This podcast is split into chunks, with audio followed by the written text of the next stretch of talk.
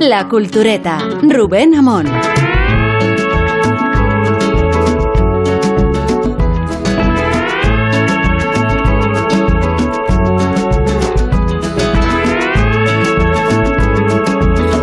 He de confesar mi desconcierto a la audiencia, sobre todo cuando Sergio del Molino aquí presente. ¿Qué tal, Sergio? ¿Qué tal? Yo Cuando también Sergio- estoy, estoy desconcertado yo ahora. Ya, ya, pero bueno.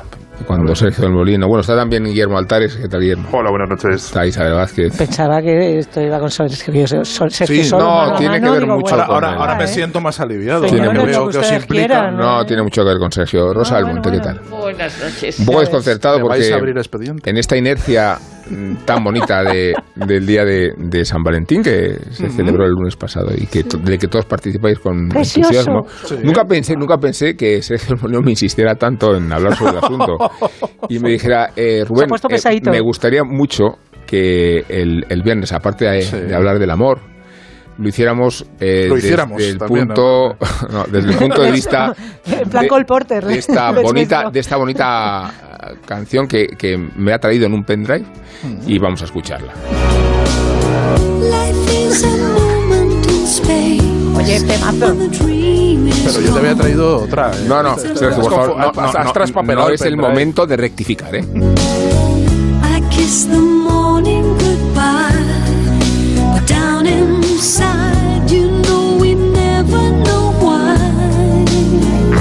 Voz en directo de Isabel Vázquez. Temazo, dice Isabel. Toma segundo, toma segundo, Willy. Por favor. Espera, que ahora vienen los coros.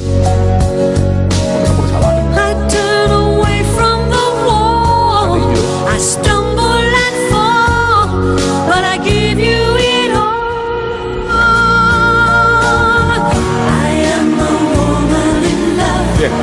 no Es de las terminamos. pocas canciones de Barbara Streisand que se pueden berrear en un Pero esa karaoke. no la cantaba con Barrilli. Sí, Claro, era Sí. una. Yo, te- yo tenía ese disco. tenías ese disco. Era muy blanco, era muy blanco. Guilty. Sí, era Guilty. muy azucarado, quieres Era decir, muy ¿no? blanco, sí. Muy Guilty. azucarado.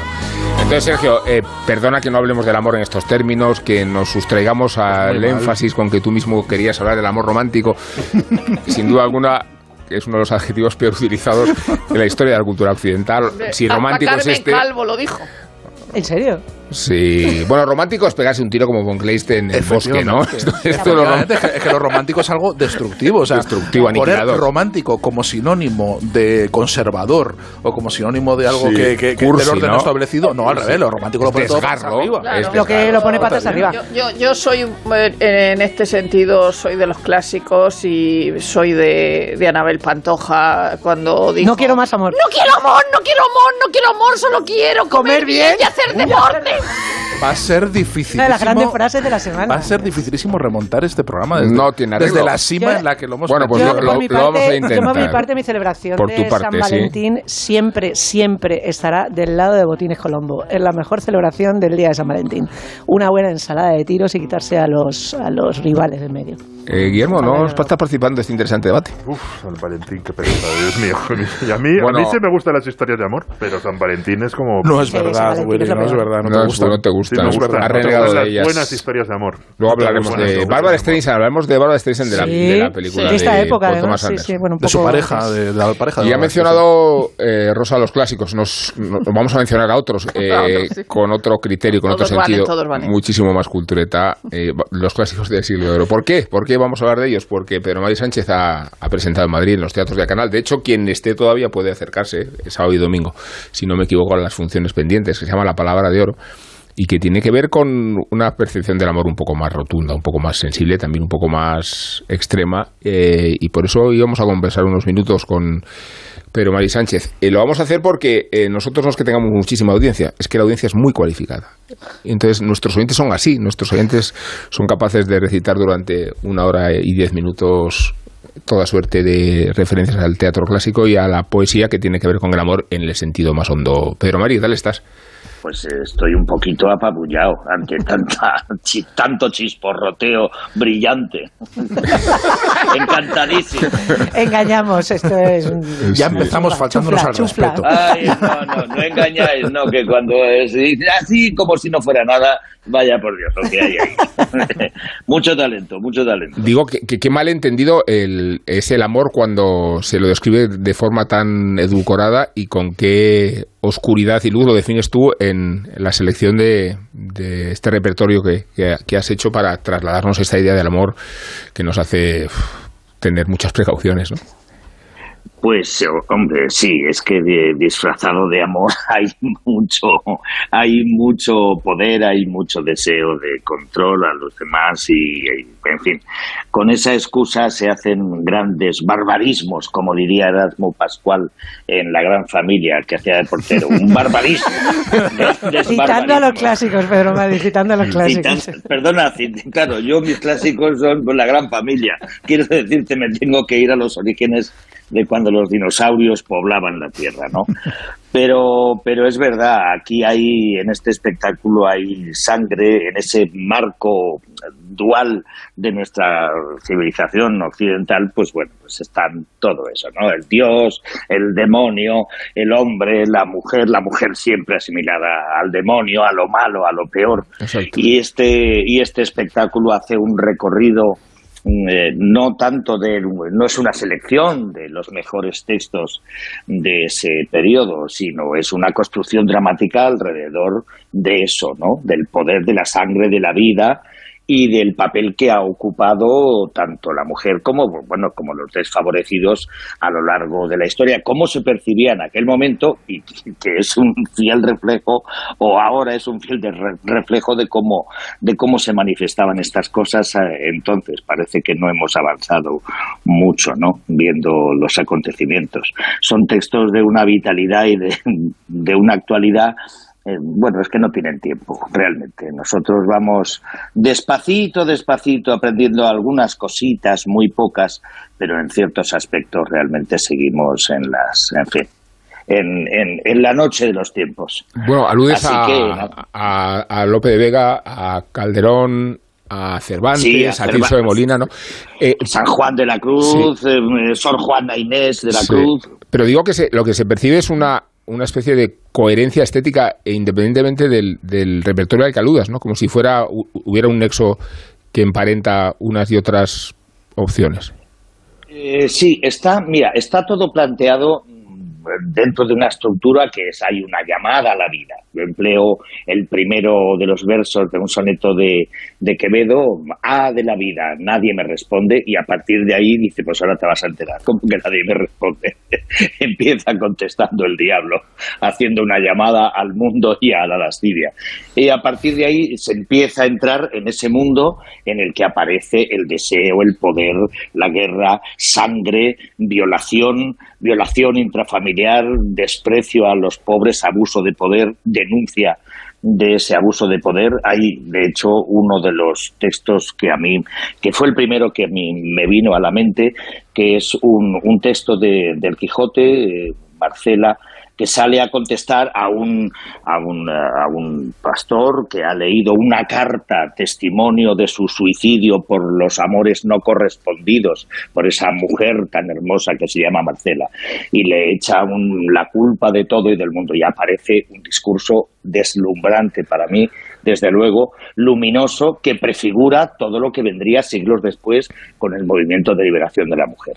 Es de una autoridad moral, de una claridad, de una transparencia extraordinario, me parece que, que, en fin, y, y por ahí por ahí va la cosa. Lo que pasa es que yo propongo, un- una vez denunciado todo el horror y todo lo que se hace mal, yo propongo una reconciliación final, una posibilidad de que siempre hay eh, hay un, como diría Valente, dice, hay un, hay un futuro, hay una vida, un futuro de posible ¿no? Una reconciliación en la que todas las voces reconocen lo que han hecho y, y- y buscan la unidad perdida, ¿no? Yo utilizo a San Juan de la Cruz como hilo conductor a lo largo de toda la función y al final pues hay de hecho pues un- una, un- una llamada del demonio a, a Dios diciéndole pero si tú has escrito este libro porque me, me haces a mí el culpable de todo y termina con un gocémonos amado de San Juan de la Cruz y, y vámonos a ver en tu hermosura en fin Una, y, y una, Esto es. Sí, y, y una cuestión, porque el, el espectáculo se llama La, la palabra de oro, ¿no?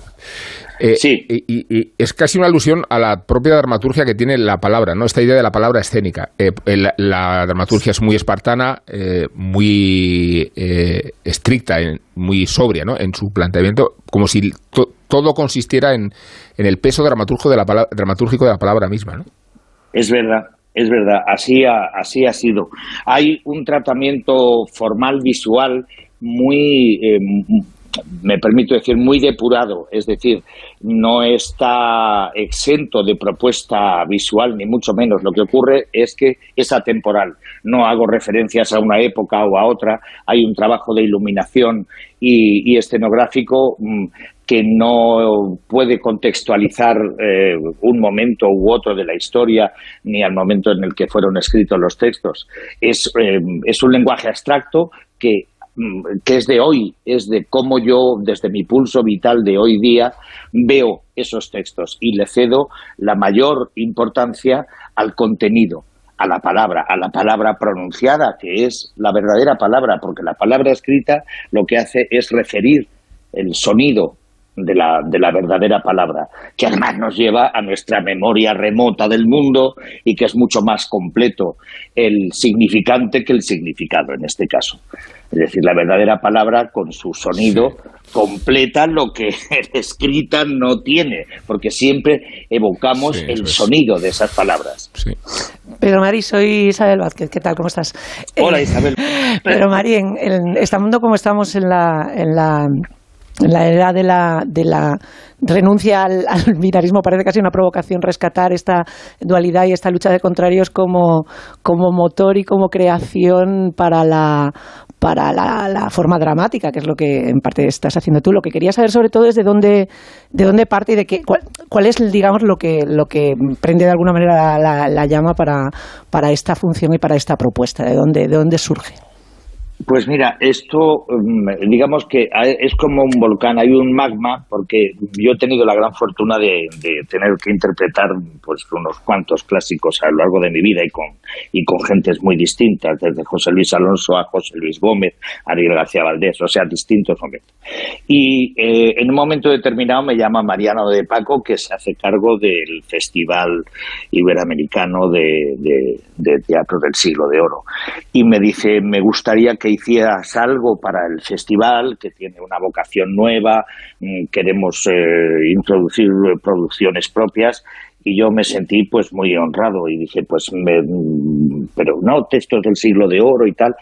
Mm, ¿Qué, qué sientes tú? Porque yo trabajé con él hace veintipico años en un montaje, no hemos vuelto a trabajar nunca juntos, y sale de ahí, es una propuesta de- de- del director del Festival de Alcalá, de Mariano de Paco, y, ahí la recojo. Entonces, ya te digo que lo primero que me, que me vino fue eh, ese texto de, de Cervantes, el monólogo de Marcela, porque me parece, eh, me parece que es que además lo que vivimos cada día, mm, no puedes poner una sola noticia sin ver una sola cosa que no te ponga enfrente esta realidad que existe, que es que hay medio mundo que está negando la vida y la dignidad a medio mundo.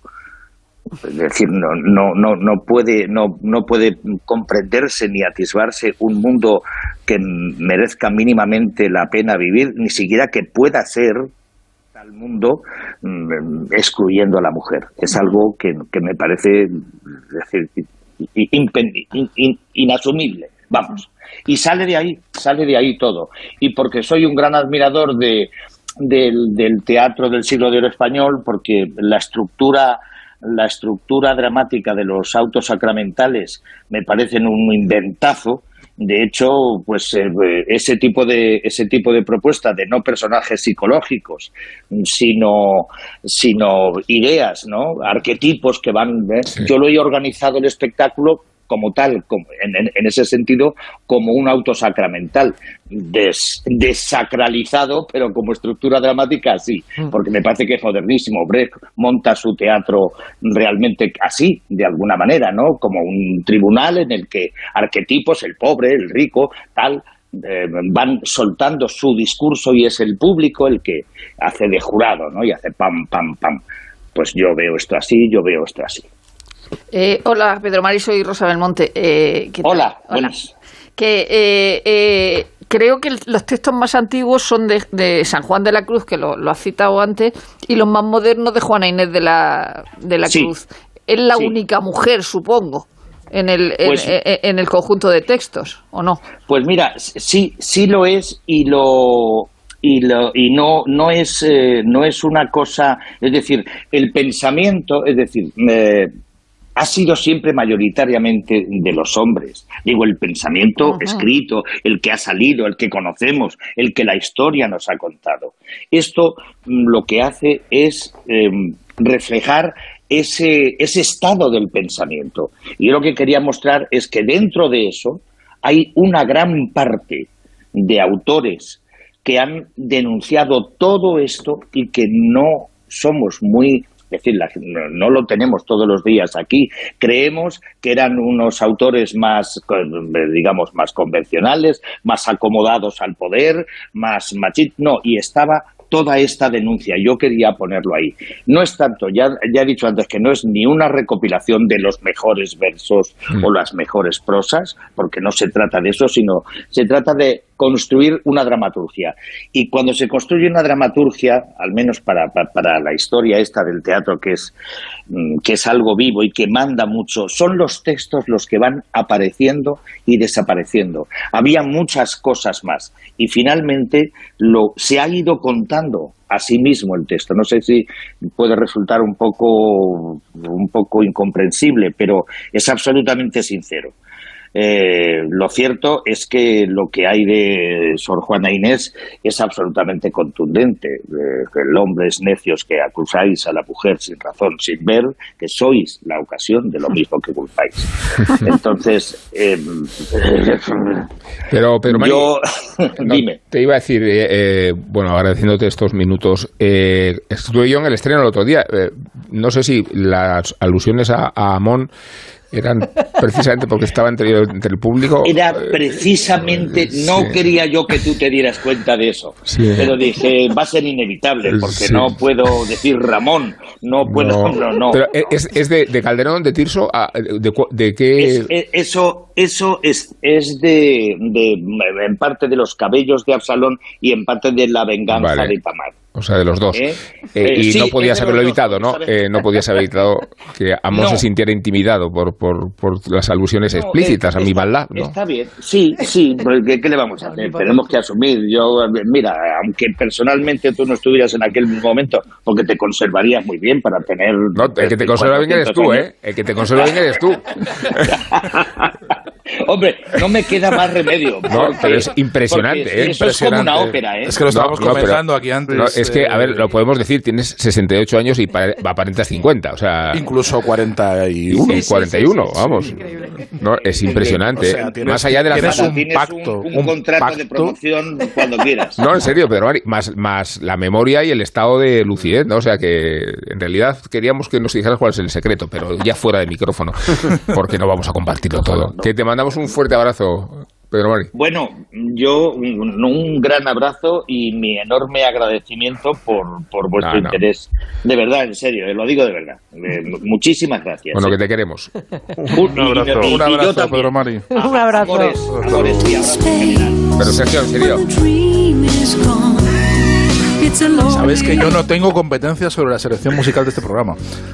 Declino toda responsabilidad. pero si, me, pero si tengo un mensaje, No, no, no, pero no, si no, me no has tenido un pendrive, No, mira, como Ayuso, tendrás que probar mi culpabilidad. Tendrás que probar No tus sé. Yo acusaciones. no he tenido nada que ver, pero estoy muy a favor de esta selección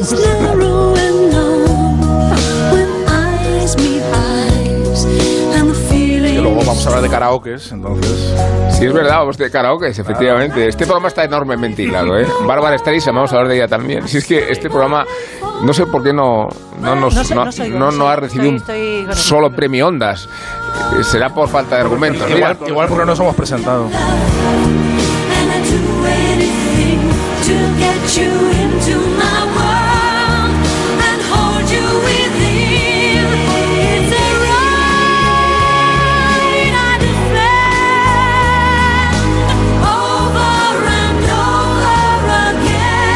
La Cultureta. Qué alegría verle por aquí. Tenemos ya su mesita de siempre reservada. Le traigo enseguida su aperitivo. Por cierto, nos ha entrado un besugo fresco como a usted le gusta. Se lo podemos hacer a la bilbaína quitándole la guindilla, por supuesto. No queremos que le siente mal. Sueldazo del fin de semana de la 11. Todos los sábados y domingos puedes ganar un premio de 5.000 euros al mes durante 20 años, más 300.000 al contado. Bien, acostúmbrate. A todos los que jugáis a la 11, bien jugado. Juega responsablemente y solo si eres mayor de edad. Puntualidad, que llega o se produce en el tiempo o plazo debido o convenido, sin retraso. Solo Alquiler Seguro te garantiza el cobro puntual de las rentas el día 5 de cada mes, sin retrasos ni demoras. Y si necesitas estar informado al instante, dispones de una app con toda la información. Visita alquilerseguro.es. Alquiler Seguro, protección a propietarios. En Onda Cero, La Cultureta.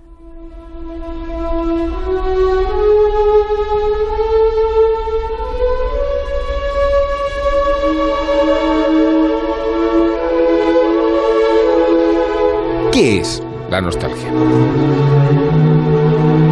Bueno, vamos a responder con cierto ventajismo a una cuestión tan compleja, o sea, como se hace en estos casos, recurriendo a la RAE.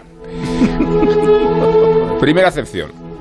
Pena de verse ausente de la patria o de los deudos o amigos. No estamos recitando un pasaje cervantino con lo de los deudos, me gusta mucho, ¿eh?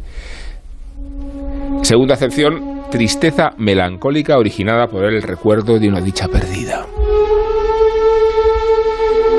No es suficiente, lo entiendo, por eso vamos a profundizar en el embrión del sustantivo y en su etimología, que proviene del griego no solo semánticamente, sino conceptualmente, pues la nostalgia, la tierra añorada o el viaje hacia ella es la esencia misma del recorrido de Odiseo a casa para llegar al principio de los tiempos. Nostalgia, el híbrido derivado de nostos, el regreso, y algos, el dolor. De tal manera que el término se ofrece al juego de la polisemia, casi siempre en el contexto de sensaciones no tanto yustapuestas como complementarias. Joder, estoy bordeando el culturómetro, he dicho yustapuestas, complementarias, etimología y polisemia. Y nostalgia. Y deudos. Nostalgia, decíamos. Melancolía mezclada con el placer del recuerdo. ¿Qué os parece esta? Y añadiríamos que la nostalgia se formaliza médica y académicamente en el siglo XVIII como la situación emocional de los soldados que querían regresar a casa, volver no tanto a la patria como al hogar, víctimas de espasmos de melancolía. Así que la nostalgia extrema puede derivar en una patología, pero asimilada en dosis adecuadas, también reviste propiedades terapéuticas. La nostalgia perfora y agrada para entendernos. Otra cuestión es que nos pongamos en manos de Cioran. Y en ese caso, ya lo sabéis, asumiremos la lucidez del filósofo del desasosiego. Y diremos con él que la nostalgia, aun cuando también identifica en sus límites un sentimiento de pérdida, no se refiere a una vivencia corriente, sino a una difusa, a la vez que persistente y dolorosa, como la que denota la palabra dolor. El hombre no está satisfecho, dice Cioran, de ser hombre, pero no sabe hacia qué regresar ni cómo volver a un estado del que ha perdido todo recuerdo claro. La nostalgia que tiene de él no constituye el fondo de su ser y a través de ella muchas cosas podrían cambiar. Comunica con lo más antiguo que subsiste en él. No dramaticemos. Quizás sea mejor definir la nostalgia en su acepción portuguesa, saudade, la presencia de la ausencia. Lo que no está, pero se percibe la morriña de los gallegos para entendernos, bien que se padece y mal que se disfruta. Y el resultado cultural sociológico de una fórmula etimológica muy interesante. Saudade sería una prolongación de solitate, en la acepción misma latina de la soledad, aunque la nostalgia también representa un fenómeno colectivo, un sentimiento general vinculado al patriotismo. La patria que nunca existió de los nacionalistas catalanes, por ejemplo, o la patria perdida que excita a los partidarios de Vox o de Vos, como dicen los mismos que no se atreven a decir sexo y dicen seso. Más ahora que nunca, cuando el cliché de las ideologías horizontales, de izquierda a derecha y viceversa, se resiente de la dimensión vertical, no arriba y abajo, sino futuro y pasado. Porque se percibe una añoranza de los tiempos pretéritos, un pasado idealizado, creo yo, pero descriptivo de los recelos a la globalización, de la aldea local a la aldea global. Ahí se juega la bisagra de la nostalgia. Ya se ocupa Milan Kundera de la nostalgia en su ensayo de la ignorancia, checo, exiliado en París y apátrida que no tuvo dificultades en escribir en una lengua ajena a la suya, como lo era el francés. Y que identificó en el diccionario español un sustantivo difícil de encontrar en otras toponimias, la añoranza, que se deriva del latín ignorare y que se designa el dolor nacido de la ignorancia, del no saber o del no saber que se ha dejado atrás.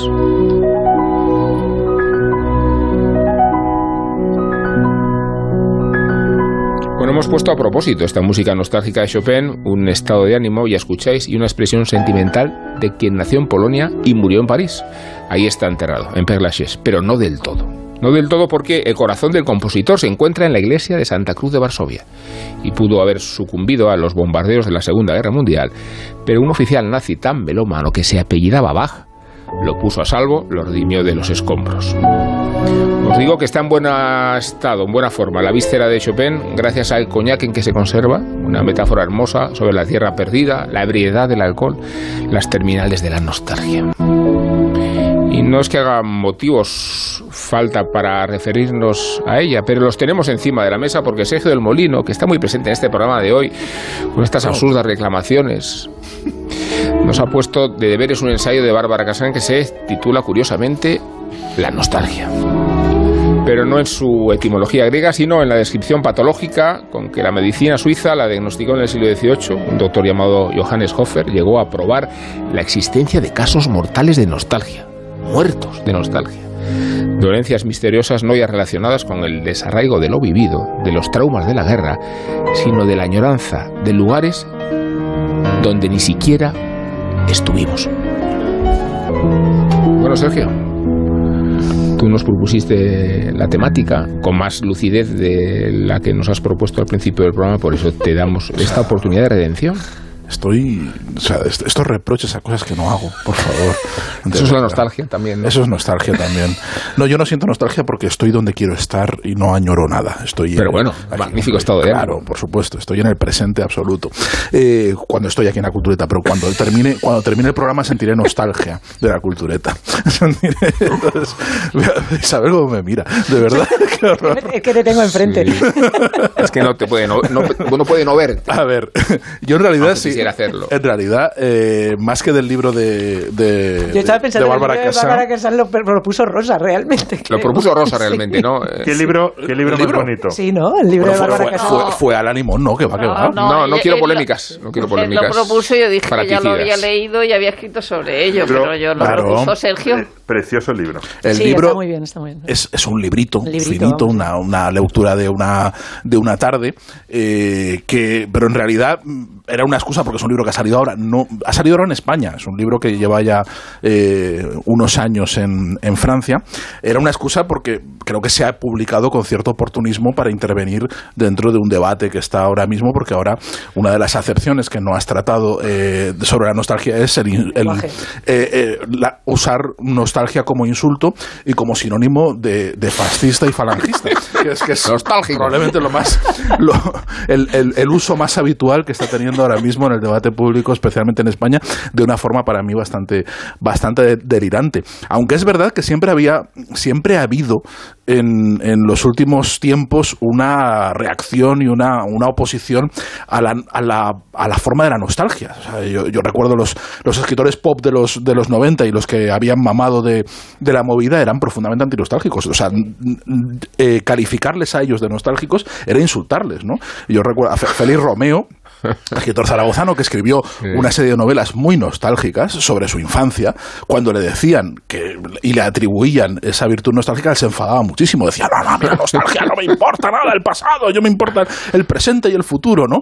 Porque parece que es un sentimiento eh, reaccionario, cuando en realidad es un sentimiento eh, humanísimo que está por todas partes y que es verdad que puede tener unas, eh, unas expresiones políticas que yo creo que están muy bien explicadas, eh, no tanto en el libro de, de Kazan, que es una es un intento de aprovechar eh, las meditaciones sobre la nostalgia y lo que y lo que y la tradición literaria que hay sobre la nostalgia a partir de, de las de obras de, de la Odisea, de, la Eneida y del pensamiento de, eh, político de Hannah Arendt, a partir de ahí construir, hacer de la nostalgia un eje de reflexión colectivo contra los nacionalismos, o sea, contra los proyectos políticos que usan la nostalgia de una forma reaccionaria, Sí. con lo cual es una, es una propuesta muy bonita y, y muy acertada, ¿no?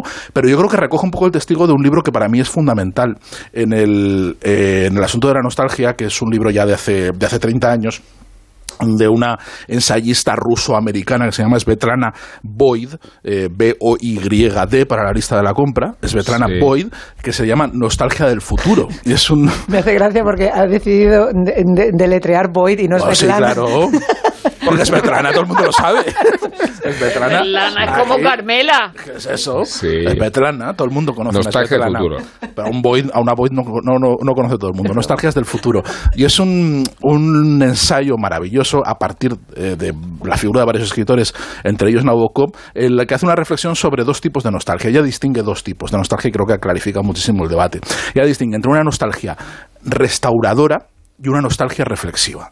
Y entonces dice, eso es una- esto es como el colesterol, hay una mala y una buena. ¿no? Hay una- Una tamara buena y una mala. Eso es. Son las contrarias. Totalmente. Entonces, la restauradora es la mala.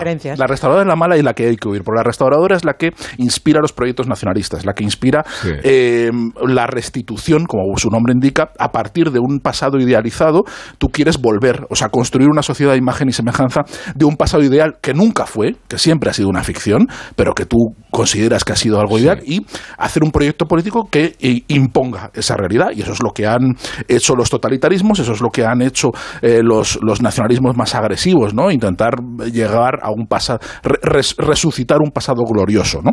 Y esa nostalgia es mm, totalmente nefasta y es de la que huir, y, y es la que más te encuentras en los proyectos políticos. Dice, pero hay un tipo de nostalgia que es reflexiva, que está en la literatura, que está en las obras de Nabokov, que está en, la- en- en las obras de muchos escritores, que lo que hace es metabolizar el pasado, pensar en el pasado, repensarlo, reconstruirlo y a partir de la meditación del pasado construir una identidad de preguntarnos qué diablos somos. No para volver a lo que fuimos, sino para poder construir nuestro presente y nuestro futuro siendo muy conscientes de lo que hemos sido de lo que hemos dejado atrás, ¿no? Y no solo de lo que hemos dejado atrás, sino que de todo aquello que fuimos permanece en nosotros. Que eso es un pensamiento ya muy de muy de muy de Walter Benjamin y estamos bordeando el culturómetro, yo no sé por qué nos salta de una vez, es una cosa tremenda, lo de- lo de esta- está resistente el culturómetro, está el- con, con Walter Benjamin que lo que eh, defiende siempre es que el pasado solo nos debe interesar en la medida en la que condiciona el presente. O sea, el pasado está en sus huellas por todas partes. Estamos pisando sobre muertos, estamos eh, mm, eh, aludiendo constantemente a, situaciones, instituciones y figuras del pasado que tienen un eco muy persistente en nuestra vida y, está, y es nuestra misión identificarlos para poder entendernos a nosotros, pero nos importa porque nos importa en el hoy, porque configura el hoy y el pasado, no porque el pasado haya que volver a ello ni, ni sea una guía de- de- de- de destruir y demoler el presente para volver a ello. ¿no? Entonces, si tenemos en cuenta esas reflexiones, yo creo que ahí la nostalgia nos ofrece un campo de, de- de pensamiento y de debate maravillosos que no tienen nada que ver con, con esta cosa eh, totalmente simplona de, eh, eh, y, burra de, de lo que fuimos, de decir, bueno, tú como estás todo el rato idealizando el pasado, lo que quieres es volver a como a que, a que las mujeres friegan en el suelo y demás. y no, o sea, no, no se plantea así, no se puede plantear en, en términos, en términos tan burdos, ¿no? Y es una pena que hayamos sacado esta palabra tan bonita, este término tan evocador y tan común a todos, que es la nostalgia, para para escupirnos unos a otros y para, y, para, y, para, y para hacer un debate de cortísimo recorrido, ¿no? Y por eso me parece que es muy interesante y recurrir a obras como la de Bárbara Casán, que nos amplía mucho el foco y nos lleva a, apropiarnos de la nostalgia de una forma mucho más enriquecedora de como, de como lo estamos viendo ahora mismo en cualquier debate de papel. Sí, con, con Ana Arendt habla de una nostalgia muy... en realidad es lo que decías, que es una obra sobre los exilios, que es una de las nostalgias más, más importantes y un poco en, en medio de la crisis de refugiados y en ese mundo donde no deja de haber gente que tiene que, que, que huir. De hecho, hoy se estrena una película, eh, Flea, por ejemplo, que es la historia de un, de un eh, rodada en dibujos animados, pero es un documental de un refugiado, de un refugiado afgano. La o sea, el, el libro me ha parecido una preciosidad, me ha gustado muchísimo la parte de, de Hannah Arendt, como la nostalgia por la lengua.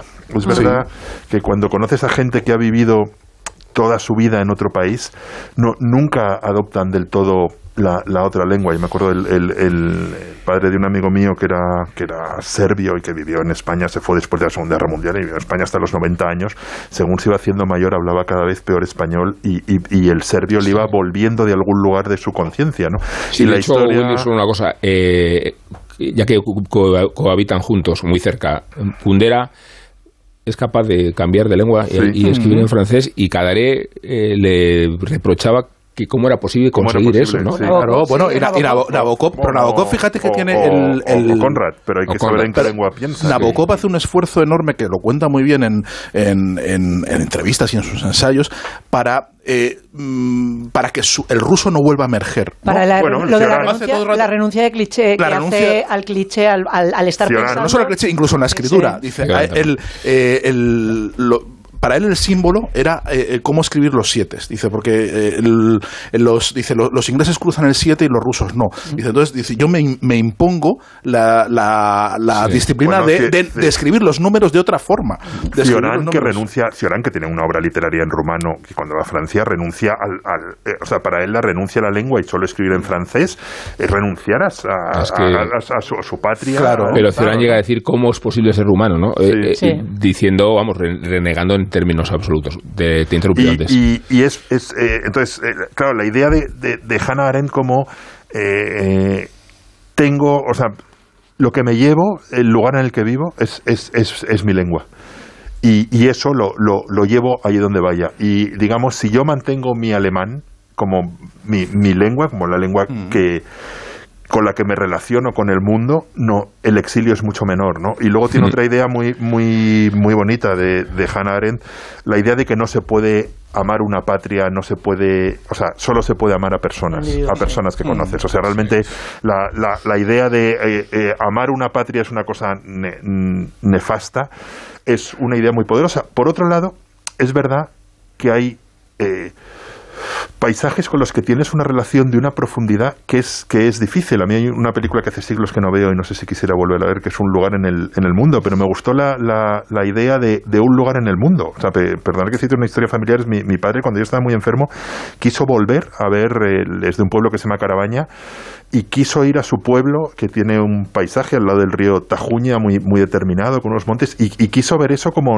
como- no sé si era nostalgia de- de su vida o, o el, o el lugar en el que, en el que estás, Sí, en el que en estás bien, su lugar, o sea, en cierta medida su lugar en el mundo, él, él no, no creció allí, pero, y, y yo siempre que, que- que voy a Carabaña, que voy muy poco, veo aquellos paisajes, y no sé si es nostalgia o no, pero hay algo hay algo que te une a tu pasado, que te une, claro que es te une, que te une a Pero tus, claro. a, a tus recuerdos, que no siempre son felices, pero que son lugares que, que identificas. Y ahora, si, si mi, mi lugar en el mundo, si fuese la, la- la- la Sierra de Segovia, evidentemente no puedes pasar por ahí sin un chorro de recuerdos que a veces son buenos. a Y- y veces- todos los cines a que has veces son- cerrado a lo largo de tu vida. y a- y a veces son, y a- y a veces son, son malos, ¿no? Pero me, mm, me- o sea, por eso la, la idea de Hannah Arendt de no puedes amar una patria me parece interesantísima y mucho más de alguien que tiene que huir del, del, del, del totalitarismo O un absoluto. pueblo, incluso. La, la idea de que no puedes colectivo, de, no puedes de que la nostalgia no te lleve a amar ciertas cosas que forman parte de tu vida y que son cosas,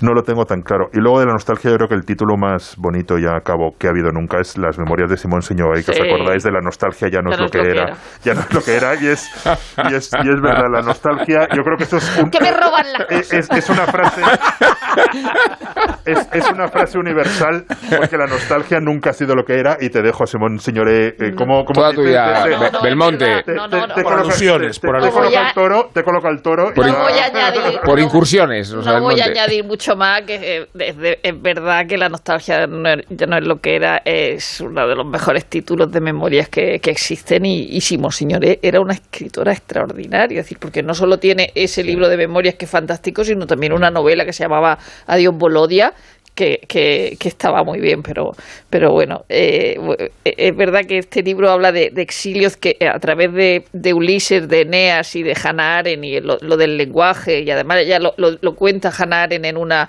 en una entrevista, eh, eh, le dice, pero bueno, si es usted nostalgia, dice, dice, "La- Europa del periodo anterior a Hitler, no siento ni la más mínima nostalgia, no sabría decirle, ¿qué permanece? Permanece el idioma.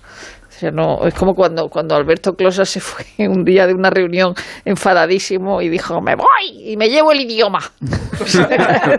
Que soy yo el único que habla bien, vosotros, ¿no?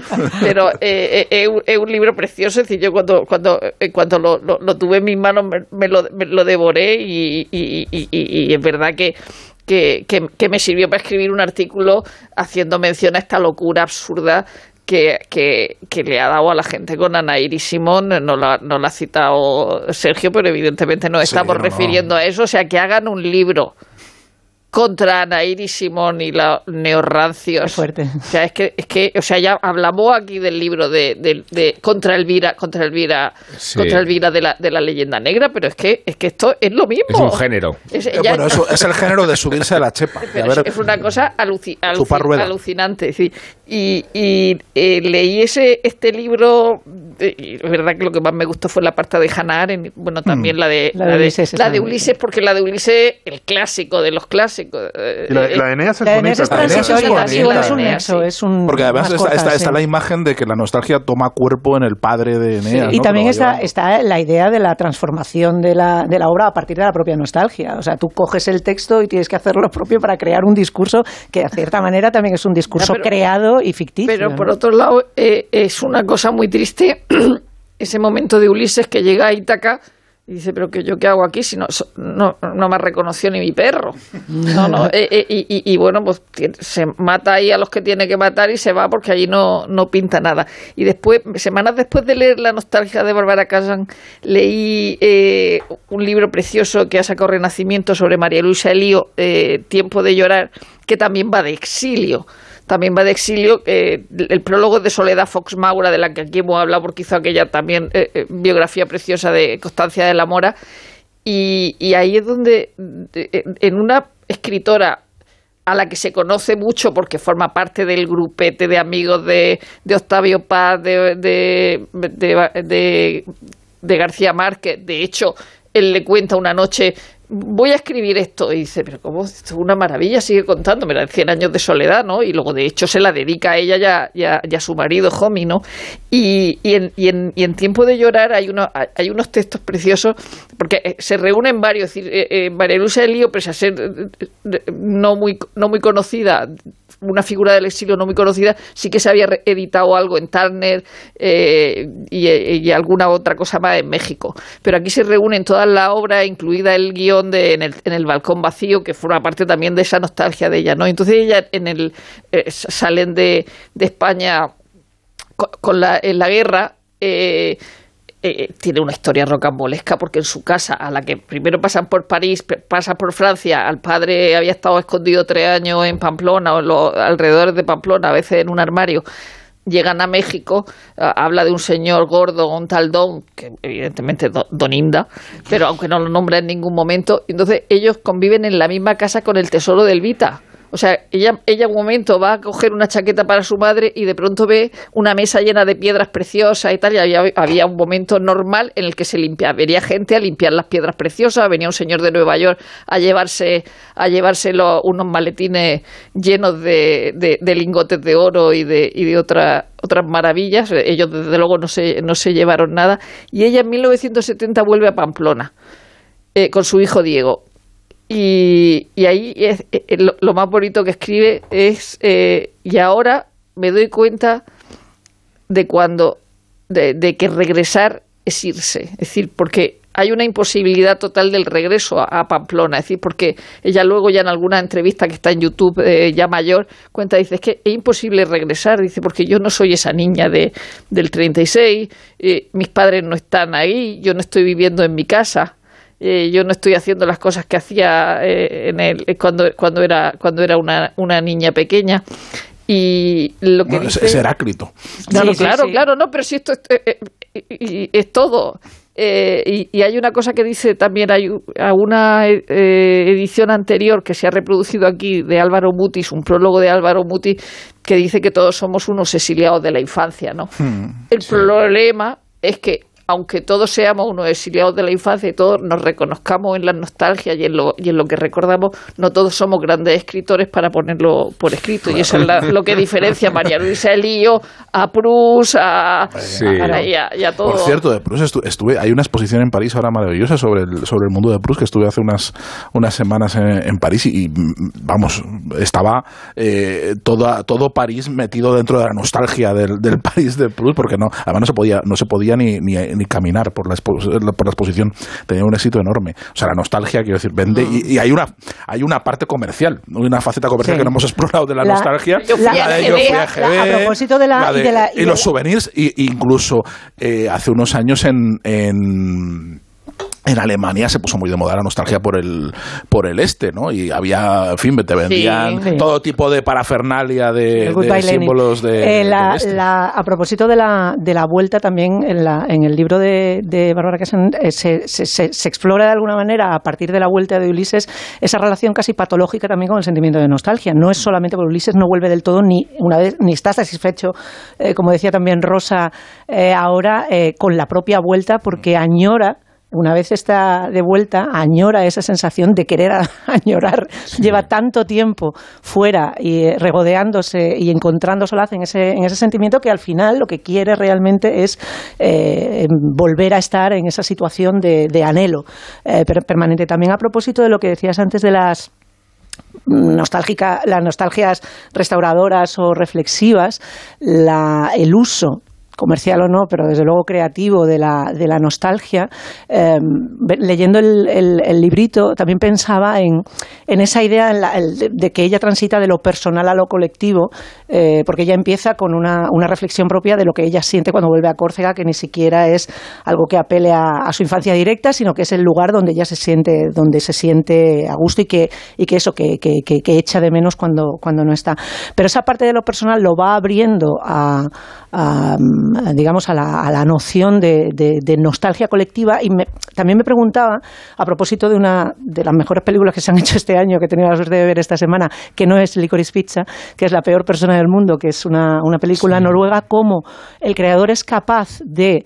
eh, eh, interpelarnos de alguna manera de algo que es un conflicto netamente personal o es una percepción netamente personal a conmovernos de manera colectiva. Porque es verdad que el uso de la nostalgia ahora mismo Sí, sí, es sí. eh, comercial 100% y es, eh, atendemos y asistimos a, a incluso a, a despliegues de nostalgia impostada o puede ser Belfast, que hemos estado hablando hace poco eh, de ella, que parecen casi parques temáticos de la propia nostalgia o Stranger Things o este tipo de, de manifestaciones que, que lo que hacen es colocar una serie de elementos eh, que, que simulan de alguna manera nuestro, nuestros recuerdos y a partir de ahí tratan de crear de manera artificial ese tipo de sentimientos. Sin embargo, en esta película que es de verdad, maravillosa, creo que no se estrena hasta dentro de, un mes, eh, que es de Joaquim Trier.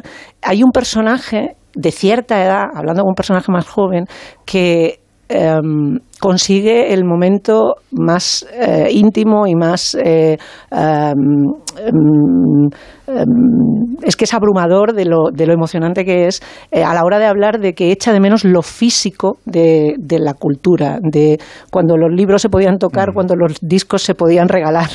Y es verdad que es un personaje que está en una situación límite y dice, ya no sé si, si yo echo de menos esto porque realmente era algo mejor. O porque yo no tengo un futuro. Es, es- es la situación en la, que, en la que se encuentra. Y en ese momento te encuentras eh, eh, en una comunión absoluta con, el, con, un- con- con un personaje que hasta el momento eh, tampoco entiendes del todo. Y, el- y, mm, no sé, es verdad que es un- un- una, una situación eh, difícil, además cuando, o sea, conseguir ese tipo de, de, de- conmoción en un momento en el que estamos, ya te digo, tan, de, tan barato y de, y de, y de divulgación y de, abaratamiento del, del hecho de la nostalgia. Sí, es, es difícil, pero cuando se expresa con esa contundencia, Sí, sí, sí, claro, sí. siempre, siempre lo consigues, ¿no? Y creo que Licorice Pizza también lo, ta- también lo consigue de una forma Sí. totalmente Ahora eh, lo hablamos, distinta. lo Luego lo- hablamos. Solamente sí, una sí. cosa sobre las sobre las nostalgias, las crea sí, las creaciones. Ahora vamos a Licorice Pizza. Bueno, sí, sí. Vamos a es No, que luego, tenía- no, no, es que yo- no, no, a pero una- decir una- una cosa una- es que quería sí, complementar con una cosa, pero No, da no, igual. no, No, no, que estamos nostálgicos, estamos no, a mí hay una cosa que a mí Nostálgicos. de la, de- cuando has hablado de las etimologías de la nostalgia, eh, la nostalgia eh, surge en el siglo XVII como un término médico, Sí. un término, un neologismo, es una, una palabra que recogiendo de dos palabras del griego se inventa un médico suizo para eh, diagnosticar una dolencia de los soldados Sí. eh, para evitar sus deserciones, o sea, porque los soldados iban a la guerra, entonces eran soldados suizos y cuando veían una vaca les recordaba a su pueblo y desertaban y se volvían. Decían, con lo gusto estoy yo en mi pueblo y estoy aquí mm, alanceándome y pasando frío. Y, y entonces para, para intentar eh, diagnosticar esa enfermedad, esa melancolía súbita que les, que les daba a los soldados, que, es- que en ese momento se consideraba incurable y sigue siendo incurable. Y una de las características de la nostalgia es que no se puede subsanar, que siempre va a ser incurable. Y eh, Svetlana Boyd, y vuelvo a decir B-O-Y-D, Y es Svetlana. es- Boyd, en su libro Nostalgias del Futuro, empieza con una anécdota que habla mucho de, nos- de, de lo incurable y de cómo además eh, la Es nostalgia curioso que puede esa agravar porque el libro se titula El futuro de la nostalgia en realidad y voy es voy termina en M. O sea, lo digo que Bien, muy no- bien, todo muy a no bien. ser que sea Todo estupendo. Eso- ¿Sabes por qué? Porque no lo he traído. Como no lo he traído, me he traído el libro de Japón. Estupendo. muy bien, el futuro de la nostalgia. Pero esto luego- Svetlana luego en el- Boym. O sea, ni es. Muy bien. Deberías estupendo. haber deletreado Svetlana. Es. Lo he cambiado, lo voy a deletrear otra vez. Svetlana B-O-Y-D. M, M, M. D, M. Pero esto luego No, en el M solo- podcast se quita todo. lo editas, luego lo editas. Esto no sale, esto solo sale en el directo y luego en el Perdona. Sergio, perdona. Eh, pues después de haber sido desautorizado. que yo soy un troll. Después de haber sido profundamente desautorizado, en ese libro de la señora Boym eh, o Boyd, eh, empieza contando empieza contando una anécdota que habla mucho de, la, de, de esa incurabilidad de la, de, de la Porque igual son dos autoras diferentes y, lo- y libros parecidos. No, no, no, no, son, es, es ese libro, es ese libro, pero como no podía cargar con él, no lo he traído. Perdona, perdona. Eh, el, lo que pasa es que la, la cita está es correcta, que la tengo aquí apuntada. La, la cita. En- empieza eh, una escena en la ciudad de Kaliningrado, la antigua Königsberg, Sí. eh, que se convierte en Kaliningrado después de la, de la Segunda Guerra Mundial, es la ciudad donde, donde nace Kant y, y demás, entonces se convierte, pasa de ser una ciudad de Prusia Oriental alemana a ser una ciudad rusa, como Rusa. sigue siendo hoy. Así es. Entonces cuenta la visita de unos antiguos alemanes prusianos que van en los años 60 de turismo a, a- a su antigua ciudad, la ciudad donde, donde ellos pasaron su infancia, eh, lo que era Königsberg, y buscando, pues eso, su propia nostalgia, encontrarse con su, con su pasado. Entonces van al río donde ellos vivían, por lo visto era una pareja de ancianos, vivían en, al lado del río donde había una serie de vigilantes, eh, de soldados vigilando, pues en guardia, ¿no? Y se acercaron a la orilla del río de, de Kaliningrado y se refrescaron la cara. ¿Y qué pasó? Que el río estaba profundísimamente contaminado por vertidos químicos. Entonces, al, al poner, al, al refrescarse la cara, se, la quemaron. desollaron de arriba abajo, se quemaron y empezaron a dar alaridos. ¿Y qué hizo el soldado que estaba al lado contemplando la escena? Deshuevarse. Reírse, dice, estos pobres Oye, desgraciados foto, alemanos, estos pobres desgraciados alemanes que mira, que vienen aquí a hacer el rito, dice, y que salen escaldados. Pues eso es la eso es- Literal, en este caso. Literalmente, eso, eso es lo que provoca la nostalgia. Cuando tú te asomas al río, al final siempre te quemas la cara, ¿no? Y, Sí. y es, eh, no- es incurrible, es historia. imposible. Magnífica historia. Sobre las- las- no menos a magnífica pesar del boicot. que Kant, las- que Kant fuera un filósofo ruso es lo mejor de todo, ¿no? Königsberg, Königsberg seguro que lo sabe deletrear todo el mundo porque hay una cerveza, creo que se llama igual. Eh, Y eso siempre ayuda. Sobre las nostalgias frustradas y lo, la- la- lo que te puede provocar, es que antes estaba pensando en El hombre tranquilo, que es también una de esas parques temáticos de la nostalgia, de poner todo eh, Sí. muy bonito y sin embargo cuando tú llegas no se parece en nada a lo que habías esperado. Es una de la, es una, una ¿Sabes qué reflexión. pasa? Que Boyd, Boyd eres el biógrafo de Nabokov. Entonces, Es que está todo el día pensando en lo mismo, no, no, pero es que este eh. libro de Nabokov. Salgamos de ahí, salgamos Que, de ahí. que, que, quería Ahora sí. pero Ha negativo, en negativo. Esto es un boicot a Sergio Molino, ¿no? Está todo estructurado, Sergio. Desde el principio del programa, ¿te del cuenta, no? Desde todo, desde que traje la, desde que traje esas músicas tan preciosas. Con, re- con respecto a lo de la, lo de la nostalgia del lenguaje de, de Hannah Arendt, se me había olvidado citar a Theodor Kala- Califatides. Justo creía que decías a Teodoro No, no, García. a- a Teodoro- No, Hay no, habíamos otros conseguido Teodor no en el meterla. mundo. A Teodor Califatides, eh, por su, su, su novela Otra vida por vivir, este es un escritor nacido en Grecia que se fue en 1964 a Suecia y allí escribió toda su obra en, en- en sueco.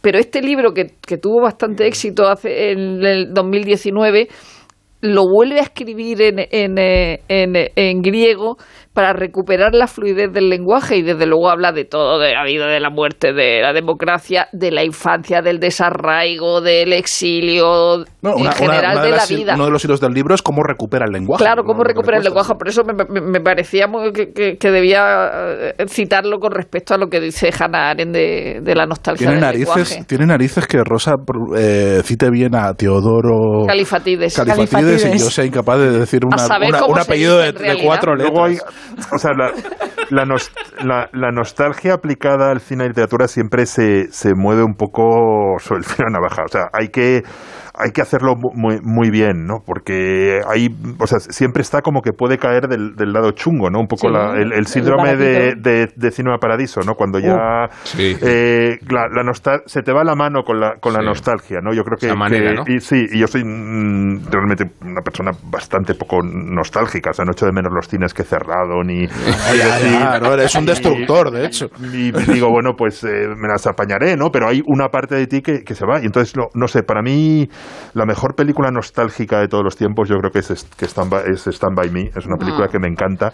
Porque también es la nostalgia de... de, mm, o sea, parte con, con una muerte, uno de los niños muere, ¿no? Y es la nostalgia del, del, del mundo perdido, del mundo que pudo ser. También existe esta nostalgia de cuando llegas a un cruce de caminos, decir cuál de los... Y todo eso está en Stand By Me, ¿no? E- Ese niño que puede haber cogido ese camino o, o- o cogió el otro.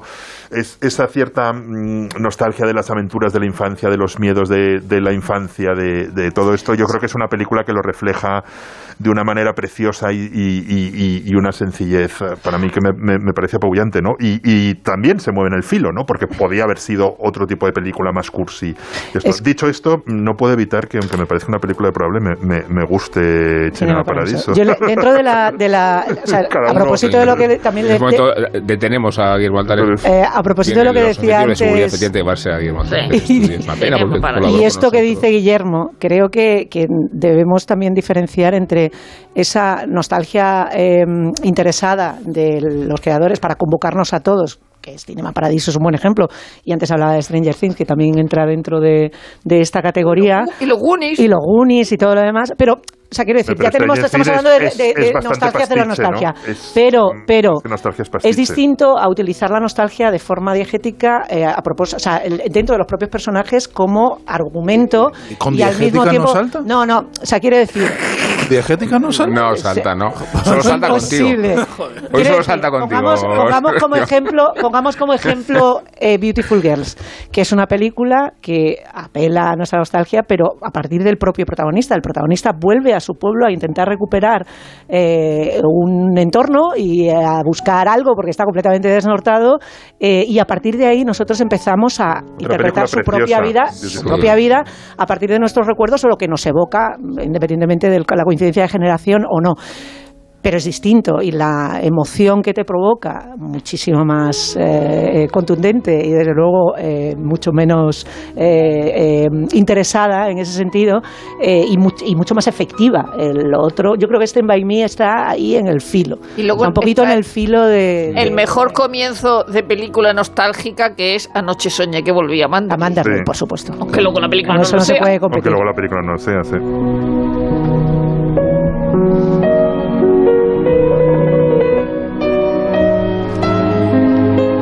Músicas sopinianas tampoco salta el culturómetro. Me recuerdo. Pues muy mal, muy mal. Sopiniano y diegético tenía que haber saltado.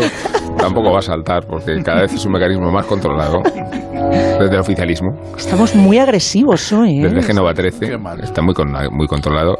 Vamos a hablar de, de Bansky, este pintor anónimo. Si no fuera tan conocido. Perdón, ¿cómo lo has llamado? ¿Cómo lo has llamado? Bansky. Banksy. Banksy. Banksy. Oh, mira, ¿dónde las dan? Boy, ¿Dónde las dan? Las toman. Te estaba esperando, el tío, te estaba esperando a la puerta. Hi- Hitchcock. Hitchcock. Hitchcock. Yo no pronuncio bien un nombre. entre sus rasgos que probablemente no conocíais, porque no lo conocíais, figura que fue amateur del Bristol. Y nos lo cuenta Miguel Venegas. Iba a decir la brisca. En un mundo en el que ya todo se sabe, aún no sabemos quién es realmente Banksy, el artista más famoso del mundo. Y eso que las leyendas sobre su identidad han llegado a señalar a músicos y hasta estrellas adolescentes de la tele de los 80. Sabemos que Banksy es inglés, que nació en Bristol y que lleva más de dos décadas repartiendo mensajes de pintura por las paredes de medio mundo. Hoy podemos visitar su obra en exposiciones y en algunos museos, los festivales lo reclaman. El pasado año se vendió su grabado autodestruido por más de 20 millones de dólares, en un show mediático redondo. Pero nadie sabe la historia detrás del personaje porque no tiene rostro. Y eso que él mismo dirigió una película, Exit Through the Gift Shop, estrenada en Sundance, un documental en el que aparece, convenientemente ensombrecido y con la voz distorsionada. Lo que sí sabemos también es que Banksy es futbolero y zapatista. En 2001 formaba parte del Easton Cowboys and Cowgirls de Bristol, un equipo de fútbol benéfico, anarquista y socialista. Los Easton viajaron a Chiapas con Banksy de portero y pasaron unos días ayudando a la comunidad indígena. Se midieron en el campo al Ejército Zapatista de Liberación Nacional, que organizaba partidos contra equipos amateurs y hasta algunos profesionales. En 1994 habían jugado contra una selección de futbolistas mexicanos capitaneados por Javier Aguirre, simpatizante de la causa. Jugaban de negro y no se quitaban el pasamontañas. Banksy, mucho menos famoso que el subcomandante Marcos, participó de aquel partido de ingleses y guerrilleros y dibujó varios murales con los zapatistas jugando al balón. A la libertad por el pueblo rezaba la imagen de un hombre encapuchado y armado con un fusil, rematando de chilena. Allí le hicieron fotos dibujando y las fotos vieron la luz en un libro que se publicó en 2010, convenientemente pixeladas, claro. Había llegado ya la fama y la crítica a una obra que se exponía en el Museo de Bristol, dentro y no fuera como hasta entonces había acostumbrado. Llegó la niña del globo y las ratas por las calles de Londres, donde muchas de sus obras fueron borradas y algunas volvieron a aparecer, siempre con la crítica antisistema como trasfondo. Llegó el muro de Israel, donde se ha convertido en una de las principales atracciones turísticas y donde el propio Banksy ha abierto un hotel con las peores vistas del mundo, según reza la publicidad, vistas a la división. Y llegaron también las teorías sobre su identidad. Una de las más recurrentes lo identifica como Robert de Naya, vocalista del grupo Massive Attack, también de Bristol, también futbolero y hoy director artístico del club de fútbol Green Forest, un excéntrico equipo ecologista y vegano que promociona zumos y proyecta un nuevo estadio de madera, un fútbol y un mensaje algo más sofisticado que aquellos murales en Chiapas donde Banksy hacía de portero. 17 millones de. 17 millones de euros. Te dijo, tranqui, papi, yo riego las plantas mientras no estés. Y se ha cargado hasta el ficus. Pero piensa, 17 millones de euros. Ya puedes comprar tu cupón del Extra Día del Padre de la ONCE. El 19 de marzo, 17 millones de euros. Extra Día del Padre de la ONCE. Compensa y mucho. A todos los que jugáis a la 11, bien jugado. Juega responsablemente y solo si eres mayor de edad. La Cultureta, Onda Cero.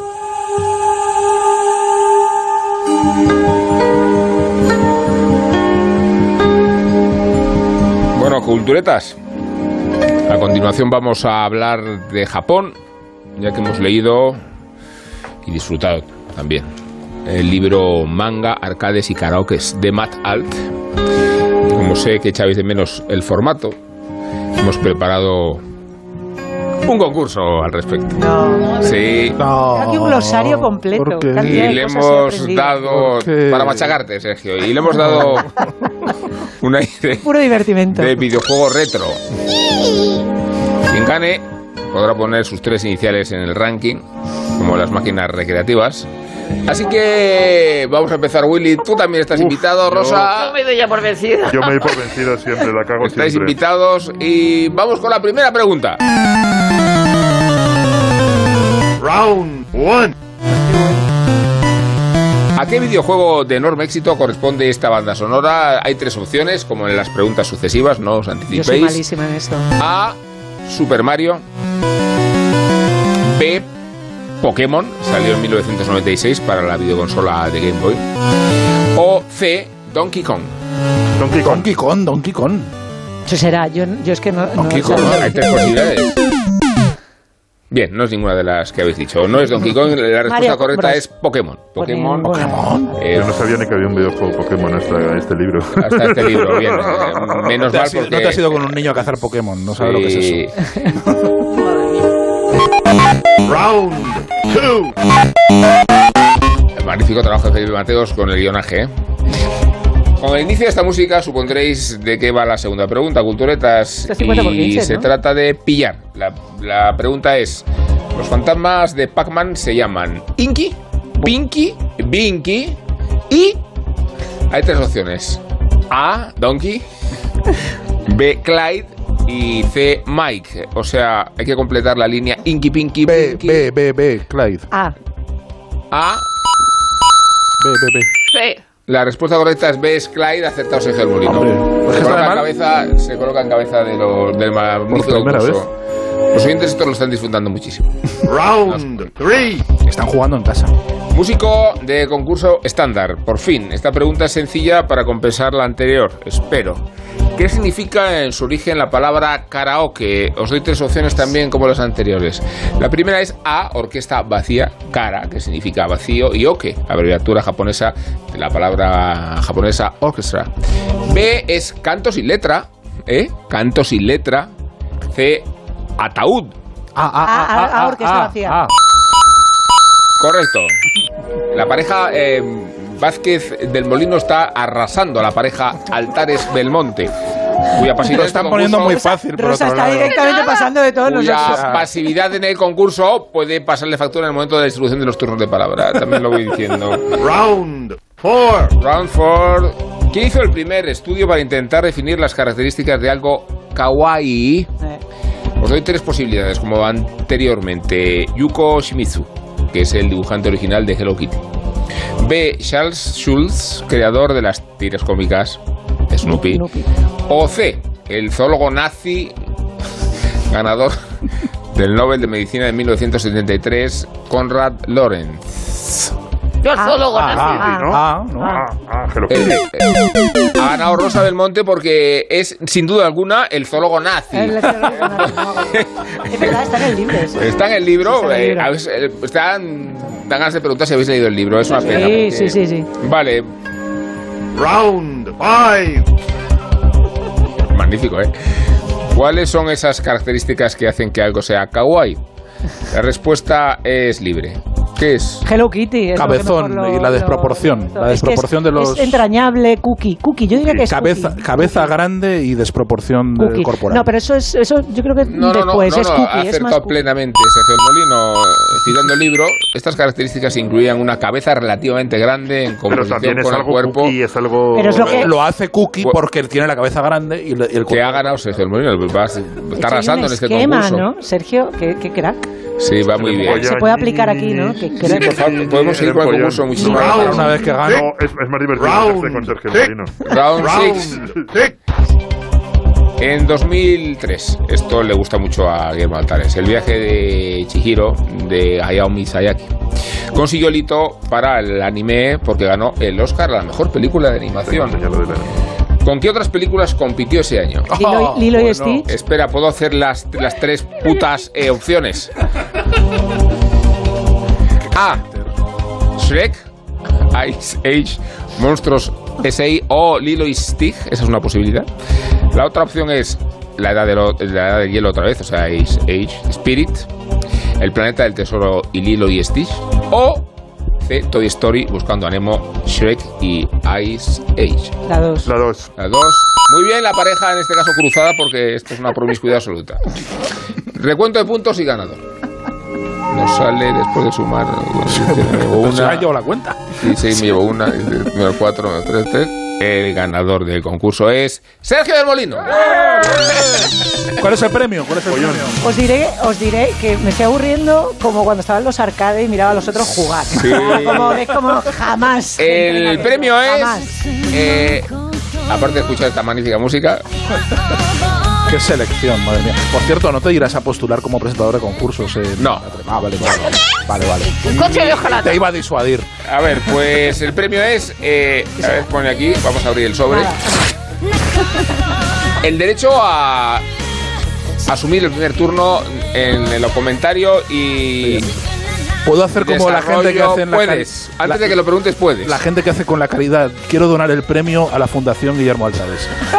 y que empiece él como, como japonés, como Japonés. cedido el turno. oficial Qué bonito, qué bonito, Qué qué éxito. detallazo. Guillermo, adelante. Me, me- me habían- me- me había. mm, como sabía que tú ibas a hablar de este libro, me había hecho como dos páginas de recomendaciones de cosas japonesas, además de este libro, pero sí haría una introducción, porque es verdad que, que es un libro que empieza con una apuesta muy fuerte, es decir, te voy a explicar cómo Japón y, la- y- y cosas japonesas que básicamente parecen una chorrada han cambiado el mundo por completo. Y dices, Buah, ¿cómo se pasa? Y según vas leyendo dices, coño, y esto en los videojuegos también es japonés, y lo de Hello Kitty también es japonés, y, y- y la revolución en los dibujos animados también es japonés. Claro. Y, y- Es como y- el western al y- final, Sí, sí, todo. y me ha parecido un libro muy, muy, muy, muy bueno. Me, me- me ha encantado el, el- el arranque, que es una cosa muy poderosa de Japón, que es que arranca con la reconstrucción. Cuando uno va a Japón, por ejemplo, llegas a una ciudad como, como Tokio, que es una ciudad enorme, la ciudad, digamos, el, el conjunto urbano de Tokio es la ciudad más grande del mundo y está todo reconstruido. Entonces es, es como te vas por enormes avenidas y dices, si es que esto, to- todo esto lo han hecho antes de ayer y a la vez que lo han hecho antes de ayer han configurado nuestro, nuestro mundo, ¿no?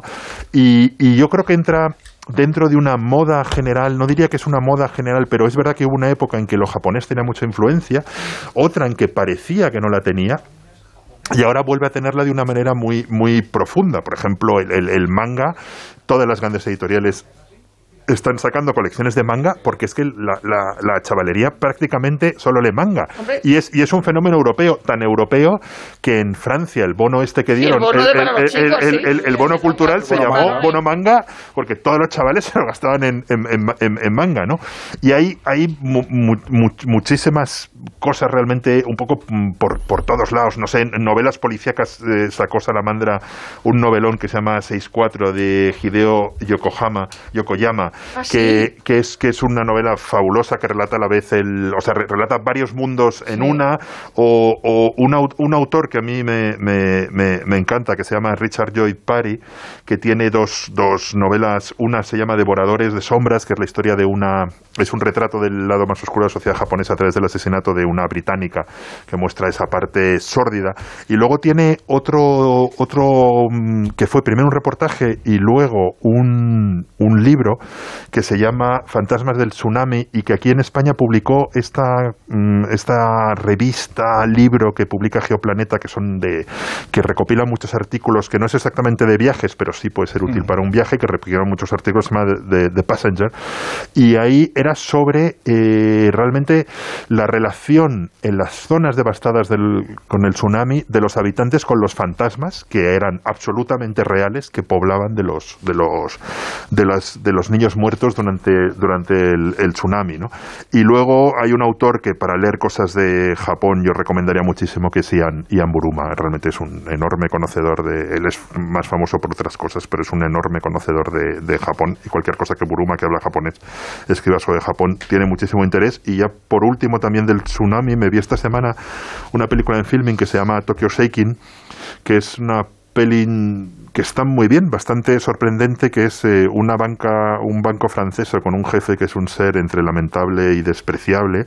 Entonces, ¿qué ocurre? Eh, o sea, se produce el- el- el gran terremoto, el tsunami, y empieza a estallar Fukushima, y cómo se enfrenta la comunidad expatriada a salen corriendo, se quedan, quién dejan atrás, eh, la, la diferencia de los de la reacción de los japoneses frente a la reacción de los de los de los occidentales, la relación con el miedo es una peli realmente muy muy muy sorprendente, pero sí es, es curioso, ¿no? Como como pues, podríamos decir que hemos vivido un revival de, de- de- de- que estamos viendo un intenso revival de Japón y cada vez hay más Bueno, productos japoneses es que, también se siempre- corresponden siempre estado con la ahí. cantidad de restaurantes japoneses que hay Sie- por siempre- todos lados, siempre ¿no? ha estado es ahí, casi yo- más fácil comer un japonés en Madrid que un bocata Para, calamares. para, para mí el libro, el, el libro cuya lectura recomiendo mucho, Sí. mucho, mucho, es, eh, repito, Manga Arcades y Karaokes de De Matt Matt Alt, M-A-T-T. y el T, apellido T A. No, no, eh, M-A-T-T. T, vale. Y después A-L-T. Muy bien. y el libro se titula...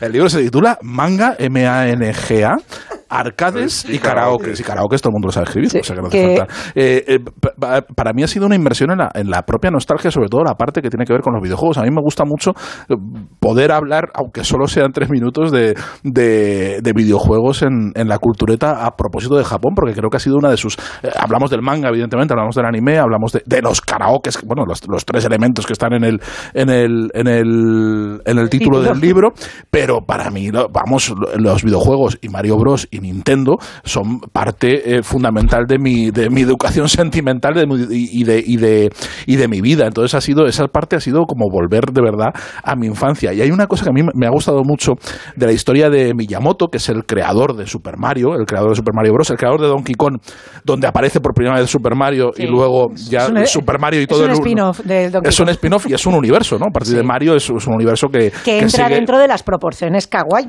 Claro, Eh, eso, que- eso- es un, Super es un Mario kawaii. se puede hacer porque, o sea, Porque- es así porque encaja. por necesidad, Es porque solo tenía un espacio de 16 píxeles, entonces tenía que hacer un, un, un bichito ahí que cupiera en ese hueco y entonces las proporciones kawaii le venían muy bien para poder para poder hacer ese ese, eh, ese señor simpático que al principio se llamaba señor que salta y que luego cuando en Nintendo eh, en Estados Unidos lo llaman lo llaman Mario y lo convierten en un fontanero. Y es muy curioso eh, cuál es el origen del éxito de, de, de Super Mario y de los videojuegos japoneses que empieza en Japón y es por una ley por una ley restrictiva que sale a finales del año 84 eh, en, en Japón deciden mm, prohibir la entrada a menores de edad en las salas de arcade y entonces dejan a toda la chavalería que es donde se jugaban los videojuegos o sea, to- todos los la- las primeras eh, las primeras empresas de videojuegos de Atari, Nintendo y todas estas hacían máquinas, hacían videojuegos para máquinas para salones recreativos, ¿no? De, de- de arcade.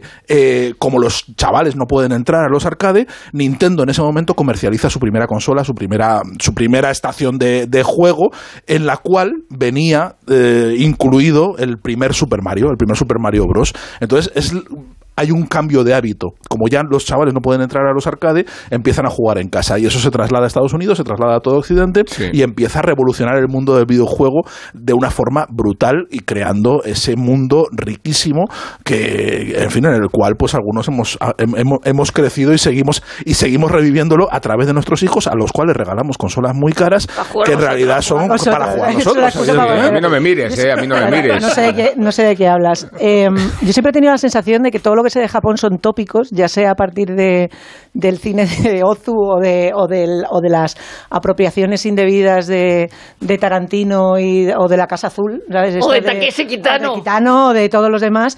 Eh, y libros como este me tranquilizan en, en un análisis tan minucioso, además de las propias historias de la gente que crea este tipo de universos, porque se centra en el manga, en el arcade de karaoke, pero se, se, se separa en estos detalles como el kawaii, que son... Bueno, yo tengo una, una lista, de, un glosario, he aprendido una cantidad de, de, de, de- de- de términos interesantes, además... ¿Sabes deletrearlos? Ah, Otaku. ya, No o lo has sea, demostrado durante el concurso, en todo No, no, caso. es increíble. Giri, será parecido con... Higikatori, Nagashi. Personas, mira, Cogien esa personas gente están que se esconde. interesadas- Mira cómo Sí. es el friki. Cogien personas que están interesadas en un género o tema particular, tienen conocimientos extraordinarios de este y carecen del sentido común social. O sea, cultureta. ¿vale? Friki. O sea, es, Sí, son friki, sí, claro, es el friki. término cultureta.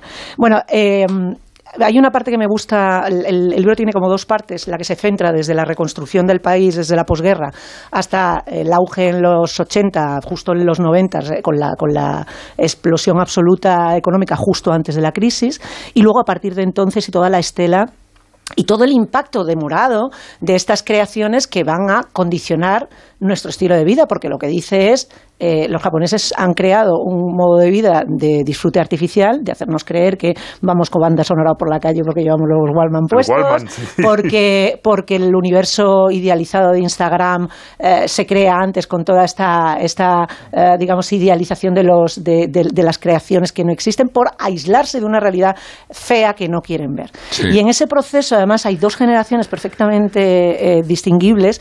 Por un lado, a los que pertenece gente como Akiro Morita, que es el, uno de los fundadores de Sony, que en una reconstrucción, una persona que es, que ha sufrido la, la guerra, la posguerra, lo que quiere es todo el rato recuperar casi el favor de Estados Unidos, que es una, es una es una reflexión la que, la que se hace en el, libro también, que es casi ca- como una pleitesía de intentar conquistarlos o reconquistarlos por lo comercial. Está todo el rato viendo My Fair Lady y paseando por, por, por Nueva York y diciendo, a ver cómo puedo yo conquistar todo esto. Y lo consigue, realmente lo consigue a partir de crear una marca como Sony que se inmiscuye de alguna manera, igual que todas las marcas de coches y todo lo demás, hasta que lleguen los coreanos y los chinos, a reconquistar todo, eh, digamos, el- lo perdido durante la guerra. Y por otra parte, estos señores, al que pertenece también el creador de la marca Hello Kitty, que tengo que volver a mirar su nombre porque se me va eh, ol- olvidando cada dos por tres, que se llama eh, Chang- aquí. Changji, este señor que crea un emporio de colegialas con monederos cookies y, y- gatitas cabezonas es un señor que no solamente eh, eh, vive la guerra, ve cómo le abandona su, se muere su padre, le abandona su madre o al revés, eh, le mandan a un colegio interno, se le suicida el director del, del colegio el día de la capitulación de Japón y con eso se dedica a crear universos cookies para que la gente viva un poquito más feliz. Y sin embargo, la generación siguiente, los que ya son nacidos en los 60, la,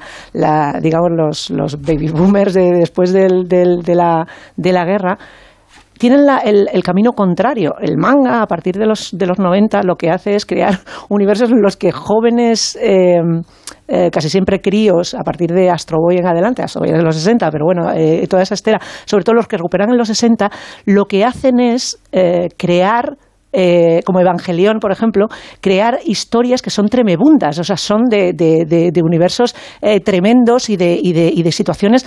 Entonces, es, es curioso que una generación que realmente se ha enfrentado a un horror real crea los universos artificiales y la siguiente, que lo que tiene es un desnorte y un paro tremendo y una falta de, alternativas, lo que hace es crear esos universos tre- tremebundos eh, que son eh, eh, completamente contradictorios con lo anterior. Es, es muy, muy, muy curioso. Sí, señala dos, dos eh, fenómenos o, dos pa- etapas históricas alt en el primero al finales del siglo XIX con el japonismo que se produce cuando el país muy hermético eh, eh, inicia una cierta apertura y de eso, por ejemplo, ejemplo el Mikado de, de Gilbert y, y Sullivan, es decir, Mm. una- la novena de sus 14 óperas, que es una maravilla, que eh, yo no la he visto nunca en directo, pero me, me- encantaría que la, que la, que la volvieran a, a poner, pero es verdad que la cultura japonesa del entretenimiento forma parte de nuestras vidas, es decir, que no se trata de que exporten coches y cosas electrónicas, no, es que, es que forma parte de nuestro entretenimiento en general, y de hecho Alt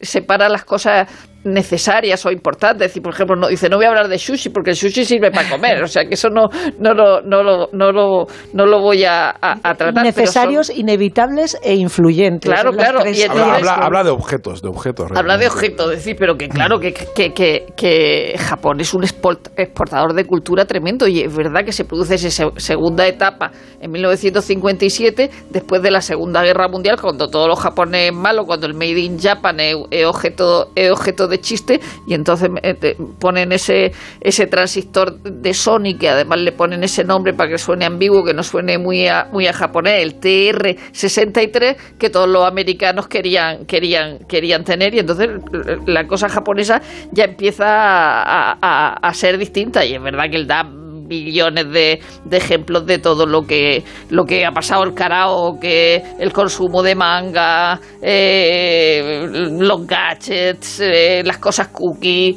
eh, que, que se llama sa- sa- Saurio, me parece, la- esa cosa cookie de, de, de Hello Kitty.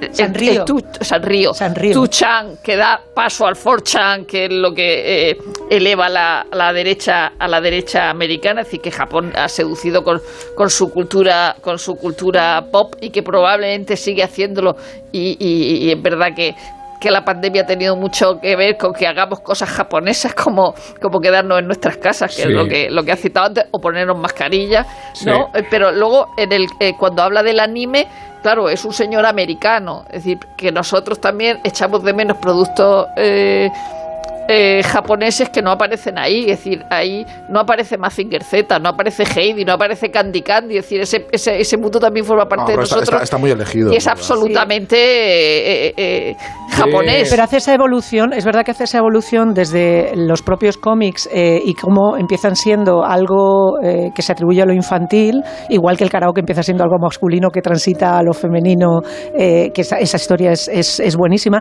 pero cómo va adquiriendo una, eh, digamos, importancia a partir de que ya no se le atribuye las propiedades de cómic infantil o dibujos animados, sino el término creo que es gekiga, que es cuando empieza a ser novela gráfica, cuando empieza a ser novela gráfica y ya evoluciona a lo que a la, Claro, a la que ya no- percepción ya- que tenemos ahora. tiras, otra de las, claro, otra de la herencia de- del comportamiento de, y de la evolución de Japón en esos años es la situación en la que estamos ahora, en la que todos somos eh, viejóvenes, o sea, nadie es adulto y nadie Sí. se identifica como adulto. Y el entretenimiento es un entretenimiento pueril de manera Sí, perpetua. adultos jugando Adultos a- jugando, con es la broma que hacíais con la, con la PlayStation. Y eso Sí. es japonés y esa es la y eso es a lo que me refería con el tránsito de la de, de una generación a otra que realmente lo que haces es no hay trabajo pues segui- sigamos ¿Qué jugando conocimiento tenéis el del rock? ¿Qué conocimiento troleando- me tenéis? encanta la idea ¿Qué conocimiento tenéis del rock japonés contemporáneo? Pues entre cero y cero. Pues ¿Tenemos- para ¿No vamos eh, a hablar de Licorice Pizza? Pues, eh, para, para poder hablar de Licorice Pizza habrá que antes introducir a JF su versión del rock contemporáneo japonés y ya si eso, cuando termine, nos referimos a la película. 好きな人と踊ってらしていいわ優しい微笑みもその方におあげなさい。A muchos cultureters les sonará sin duda esta canción y es probable que varios no hayan tardado demasiado en reconocer esa inconfundible melodía del Save the Last Dance for Me. Aunque evidentemente no les acabará de encajar que la voz sea femenina y mucho menos que la canción esté cantada en japonés. Ella es la actriz y cantante Fubuki Koshiji, que en 1961, poco después de que se publicara la original de los Drifters, registrara esta particular versión en su idioma, aunque curiosamente la titulase en francés Gardez-moi la dernière danse. Conocí esta versión gracias a la serie The Man in High Castle, que la incluyó en su primera temporada. Pero mi amor por la música del país del sol naciente data de mediados de los 90, cuando descubrí a los vitelianos y divertidos The Playmates, que en su álbum Shortwave incluyeron este adictivo Do It Again.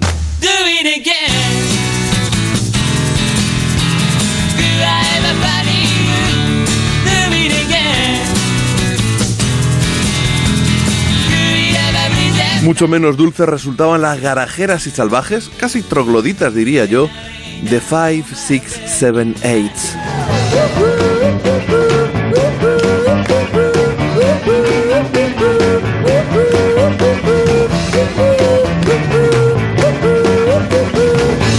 Efectivamente, son las tres muchachas que tocaban en ese restaurante antes de que Uma Thurman aniquilara a los ridículos Crazy 88 en la primera parte de Kill Bill.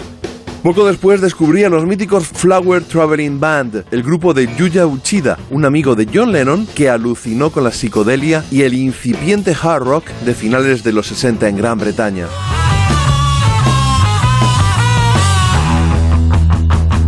En la misma línea de guitarras musculosas, pero 30 años más tarde y afiliados al rock sureño, llegaron los tremendos de Savoy Truffle.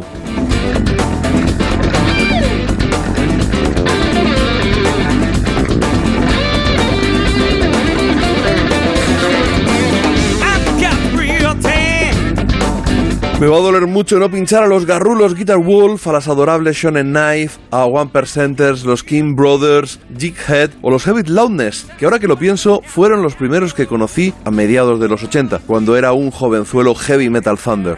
Pero mi héroe del rock japonés es Yusuke Chiba, cantante y guitarrista del que probablemente tengo unos 40 compactos, porque soy muy muy fan de toda su carrera, empezando por supuesto por los míticos The Michel Gun Elephant.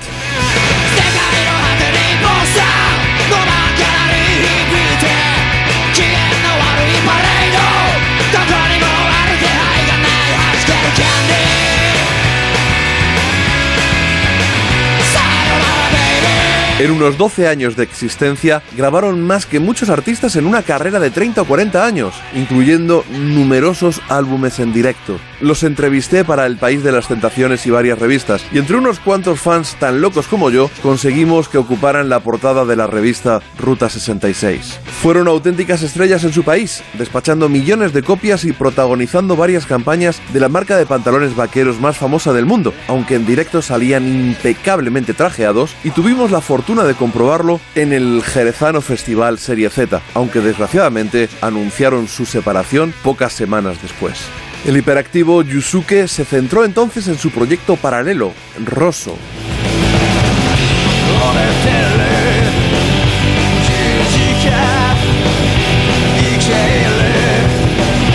Pero en 2007, Rosso, con la recuperación del bataca de los Michel Gun Elephant, se acabaron convirtiendo prácticamente en The Birthday, banda que en 14 años ha grabado otros tantos discos y con los que me despido hoy.